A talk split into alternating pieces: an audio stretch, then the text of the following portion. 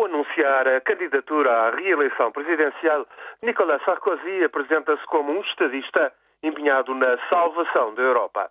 Será tema forte de uma campanha que se anuncia difícil.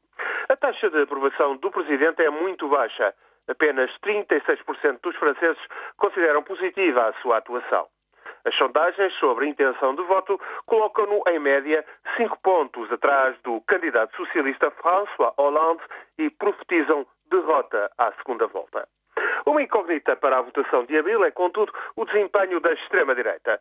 Marine Le Pen dificilmente conseguirá ir à segunda volta, como aconteceu com seu pai, Jean-Marie, frente a Jacques Chirac em 2002. Mas Sarkozy terá de ter em conta esse eleitorado de extrema-direita tornar mais expedita a expulsão de imigrantes em situação irregular é, por exemplo, uma das propostas de Sarkozy para salvaguardar-se ante a extrema-direita. Mas será também de seduzir o eleitorado centrista e, para isso, criticará algumas das mais que duvidosas propostas de François Hollande, como seja voltar a baixar a idade de reforma em França dos 62 anos para os 60 anos.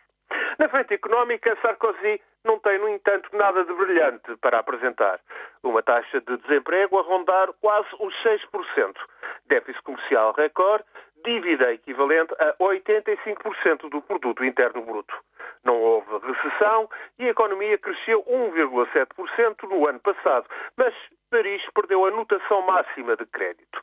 Estes resultados medíocres de cinco anos de governação podem, pois, custar a Sarkozy a reeleição.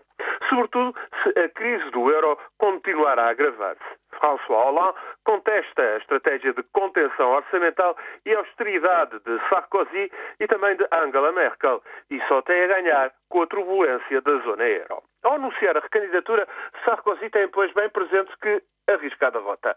Tal como Valéry Giscard d'Estaing, vencido pelo socialista François Mitterrand em 1981, também agora Sarkozy poderá quedar-se no Eliseu por apenas um mandato. Sarkozy, presidente e chefe de governo, bem pode seguir o caminho de Sócrates, Berlusconi ou Zapatero.